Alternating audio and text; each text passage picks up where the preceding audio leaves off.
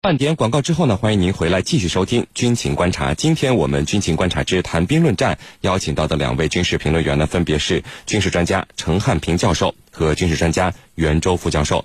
我们呢一起来看到另外一条消息：近日，英国和西班牙之间发生了一起罕见的摩擦事件。一艘英国特拉法加级攻击型核潜艇呢，在直布罗陀港口向一艘西班牙的巡逻舰进行了警告射击。同为北约成员国的英国和西班牙之间为什么会发生这样的情况呢？我们和您一起来关注。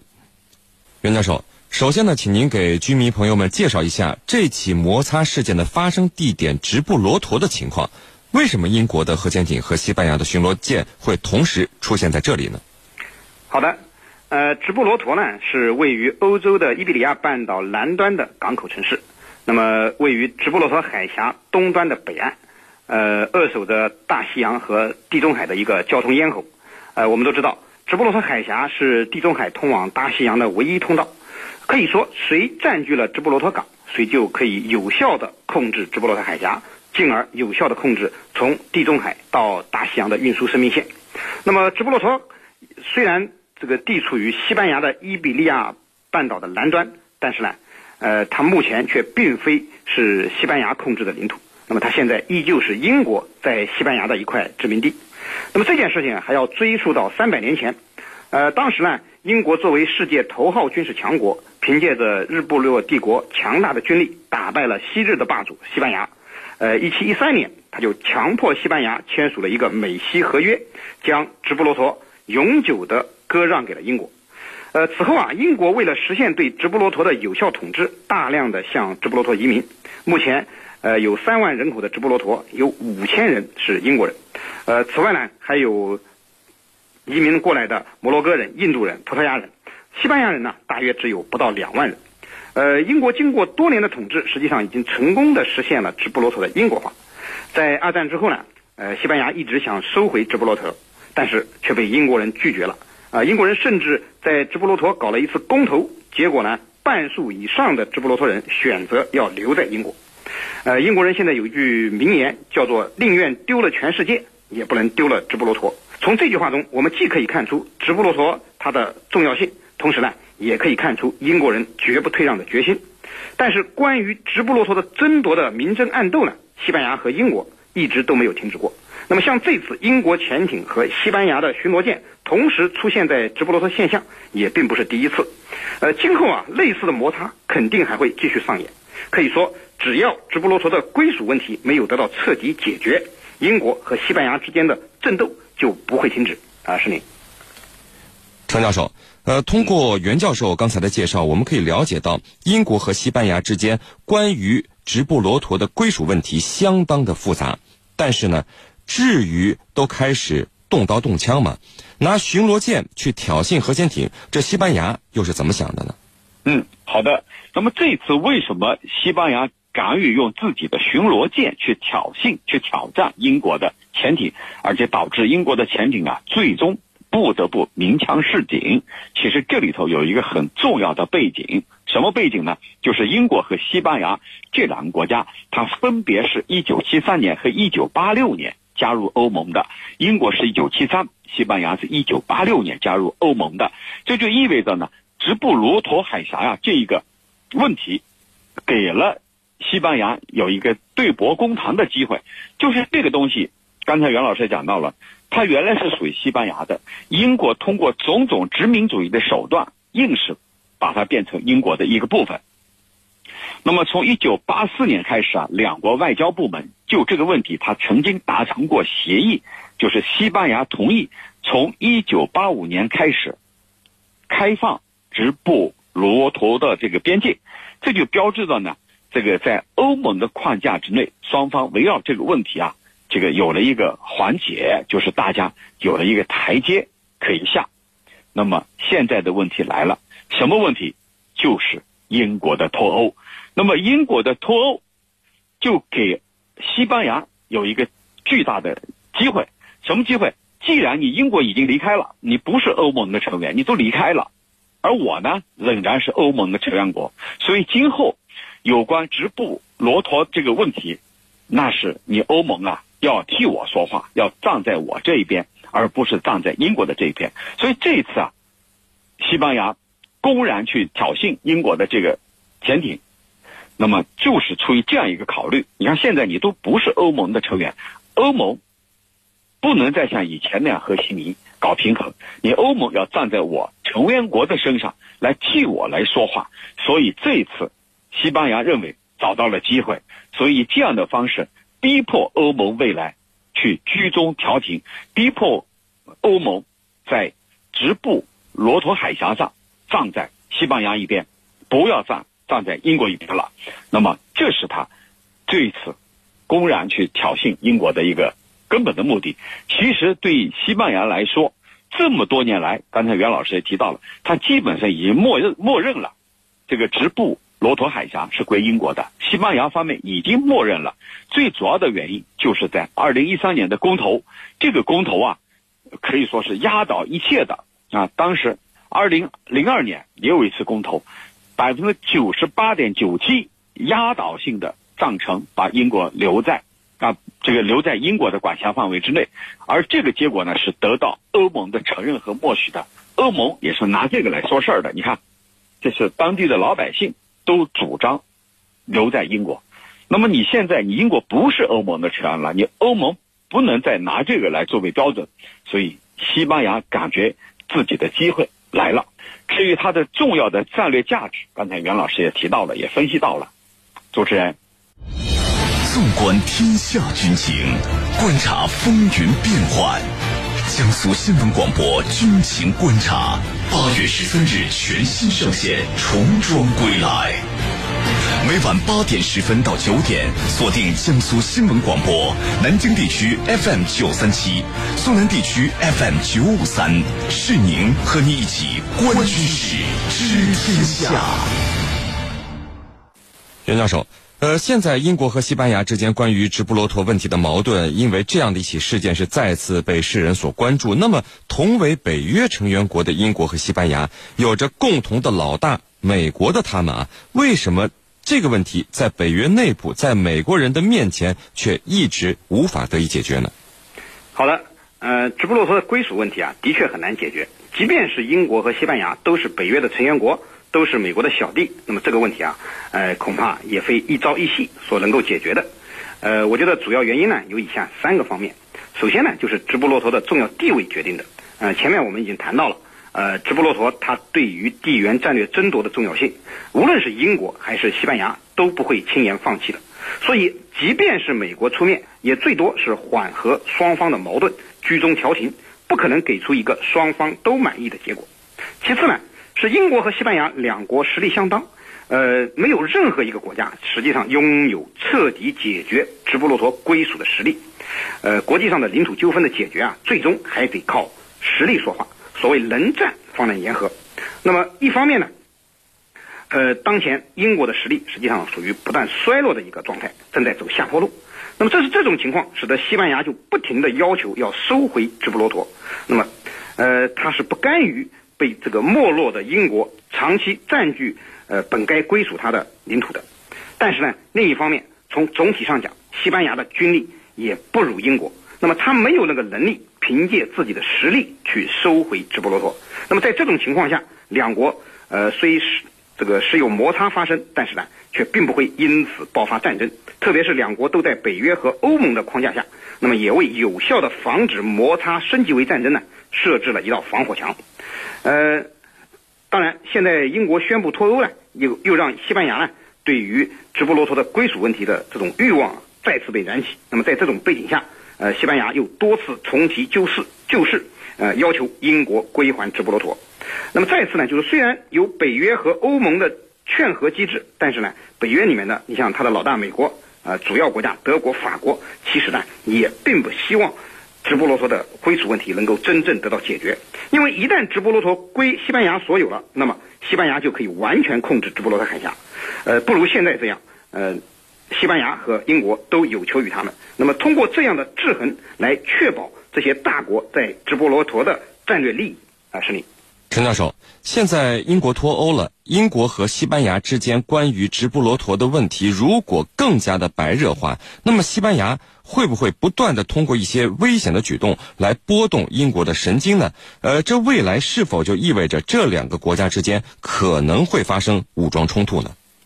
嗯，呃，西班牙拿这个问题来刺激英国，尤其是逼迫欧盟来表态，放在自己一边，这是可以肯定的。至于说，西班牙会不会英国因此而大动干戈、爆发武装冲突？我觉得可能性不是特别大。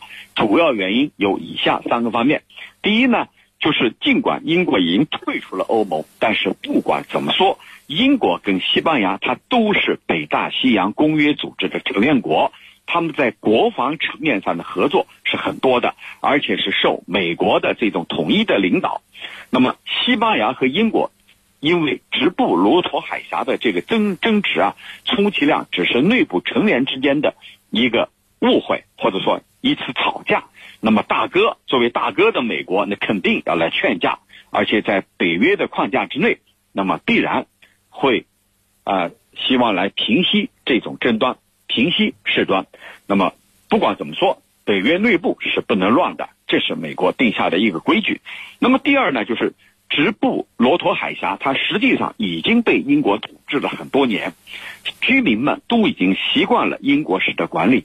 英国式的管理呢，对他们来说，这个各项法律制度，还有呢社会保障秩序，都和英国本土比较近近似啊，和英国本土比较类似。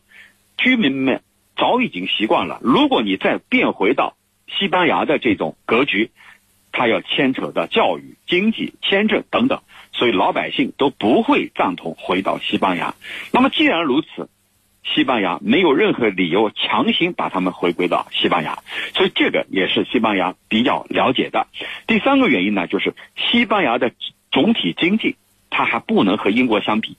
英国目前是世界呃第五或者第六大经济体，是排在前面的。那么居住在英国。治下的这种居民啊，他得到的实惠，他肯定要多于西班牙。那么这也使这个直布罗陀海峡的居民，他也没有理由再回归到西班牙。那么西班牙政府，他也不可能强行把他们收回来。所以从以上三个方面来说，他们不可能，这个西班牙不可能为此跟英国去大动干戈，在军事实力上。跟英国呢也有很大的差距，所以无论如何是没有胜算的，也无论如何是不可能爆发冲突的。主持人，好的，非常感谢我们的两位军事评论员为我们带来的精彩解读，谢谢两位。深入军情一线，直击世界风云，军情观察。好的，接下来呢，进入到网友谈兵环节，看看我们的军迷朋友们在网上都给我们的评论员们提出了哪些问题。大家呢依旧可以在各大手机应用市场下载大蓝鲸 APP，在大蓝鲸社区是您的朋友圈里来提出您的问题。陈教授，有军迷朋友问说，英国都自顾不暇了，还不断的把仅有的军舰不断的往外派，这是对欧洲的所有矛盾和问题都了然于胸，充满自信吗？英国的这个做法呀，我们以前也分析过。英国既然已经退出了欧盟，那么也就是说，欧盟的成员国、欧盟的主要国家以及欧盟的领导人们对英国是不怎么待见的。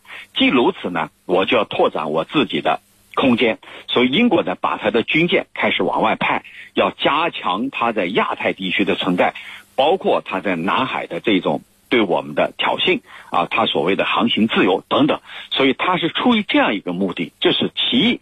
其二呢，这个美国多次要求他的盟国要和他一起展开自由航行行动。所谓自由航行行动，就是要对中国在南海的权益进行挑战。那么，美国发出这样一个动员令。英国作为美国的跟班，作为美国的盟友，那自然要表示个意思，要采取行动。所以上一次在南海进行了所谓的自由航行，那么未来它还会有举动，而且呢，有可能长期要在新加坡这一带要进行活动。所以英国的做法是出于这两个方面的考量。主持人。好的，陈教授，我们看到另外一位军迷朋友问说，俄罗斯外交部长在联合国大会上说，叙利亚政府全面销毁了自己的化武库，但是呢，恐怖分子却拥有军用毒剂。这些恐怖分子为什么会有军用毒剂呢？恐怖分子有呃拥有军用毒剂啊，我觉得并不奇怪。那么主要途径啊有这几个方面，第一呢就是中东这一地区本身。它是一个混乱的地区，尤其是处于几个国家交界的地方，那属于几不管的地方，就是碎片化的状态，谁也管不到。那么这就使极端势力、恐怖分子有了活动的空间。他们可能从其他地区，你比如说高加索地区啊，这个原来的动乱地区啊，购买一些装备，购买一些化学成分，来自我进行这个呃提炼，自我进行这个。呃，组合这种化军用的，呃，这是第一种可能。那么第二种可能呢，就是本身这个反对派之间，他就有前政府军的成员，这些前政府军的成员，他可能掌握或者拥有这些军用的毒剂。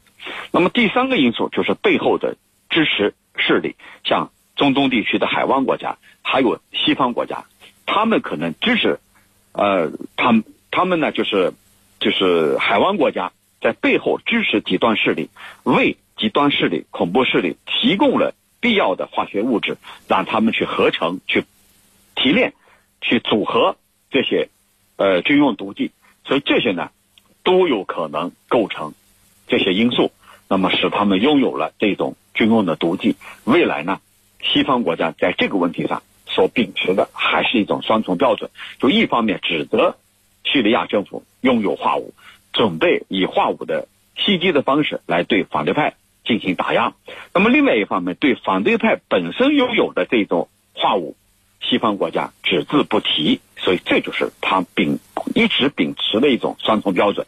主持人，陈教授，有居民朋友问说，日本的潜艇技术比韩国要好，为什么日本就没有研制垂直发射导弹的潜艇呢？嗯，好的，垂直发射导弹的潜艇。这个概念对于日本来说，他敢想不敢有，为什么呢？因为不管是巡航弹道导弹，还是弹道导弹的核潜艇，就是说可以发射垂直发射导弹的核潜艇，潜艇不是核潜艇，潜艇，日本都不能拥有，因为日本即便他拥有这样的技术，就是说他也懂这样的原理，但是也不敢造出来，因为美军呢对日本，他们之间虽然有共同。防御条约来约定，但是呢，它同时也拥有监控日本军力发展的这种功能，防止日本偷偷摸摸的发展核潜艇，更防止它拥有这样的武器装备。所以，日本尽管它的潜艇技术是非常这个超过韩国的，是非常好的，超过韩国，但是它却不能像韩国那样拥有垂直发射导弹的潜艇。这里头这个概念是非常明确的。主持人。好的，我们看到另外一位军迷朋友问说：现在是北约怕俄罗斯呢，还是俄罗斯忌惮北约呢？那么我觉得啊，从更深层次的角度来分析，应该是北约更加忌惮。俄罗斯为什么这么说呢？因为北约它尽管成员国很多，但是有的国家是不堪一击的，特别是俄罗斯周边的一些国家，像波罗的海三国这些国家，它的军队也就是几千人啊，区区的几千人，你想和俄罗斯去博弈去抗衡，那想都不要想。尽管北约有共同防御这个的的约定，但是如果说俄罗斯要想对这些国家动兵，很有可能把他们。真的就从地图上给抹去，所以对于这样的可能性，那么北约一些小的成员国应该是心知肚明的，他时时刻刻都提防着俄罗斯。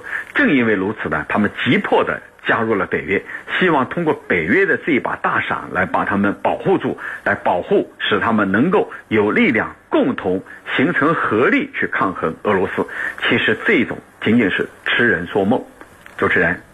陈教授，有军迷朋友问说：韩国军队指挥权都在美国手上，韩国凭什么去和朝鲜谈军事问题、军事协议呢？军事协议和指挥权是两码事。这次他们所敲定的军事协议，就是在围绕着朝鲜半岛，也就是说，在三八线附近，他们都不能进行任何的军事演练，不能挑起事态的紧张。那么美国人所拥有的是什么呢？是战时的指挥权，这是两码事。所谓战时的指挥权，一旦发生战争，他的指挥权在美国人的手里。那么，不是战斗发生的时候怎么办呢？那就是平时，平时仍然由韩国自己来做主，只是战时由美国来指挥，平时平战要结合。那么平战它是分开来的，平平时。韩国人自己做主，战时美国人做主，所以这里头分得很明确。那么现在韩国所做的是在平时和平时期，而不是战争时期，所以你美国人还不能干涉。主持人，好的，我们看到另外一位居民朋友问说，美国会不会从中作梗，打乱朝韩来之不易的这种和平关系呢？美国从中作梗，这是几乎可以肯定的。为什么他要作梗？他肯定要把美国的利益放在第一位。美国的利益是什么呢？就是我们刚才说的，你朝鲜的去核是没有商量的，是必须要永久去核，而且我还可以核查，可以核查的，而且你是不能逆转，今后不能再偷偷摸摸的搞。你要满足美国的这三个条件。但是对朝鲜来说，如果真的这么做，死路一条。这个利比亚就是最好的例子，而朝鲜特别对利比亚的教训啊。可以说是刻骨铭心的，他们不愿意步利比亚的后尘。那么在这个问题上，一定会在得到美国充分保证的情况下，那么才有可能在去核的道路上迈出实质性的步伐，否则还会回到原点。主持人，好的，非常感谢我们的军事评论员陈汉平教授为我们带来的精彩解读，谢谢陈教授。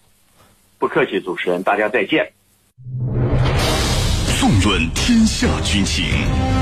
解析兵道玄机，军情观察。观察。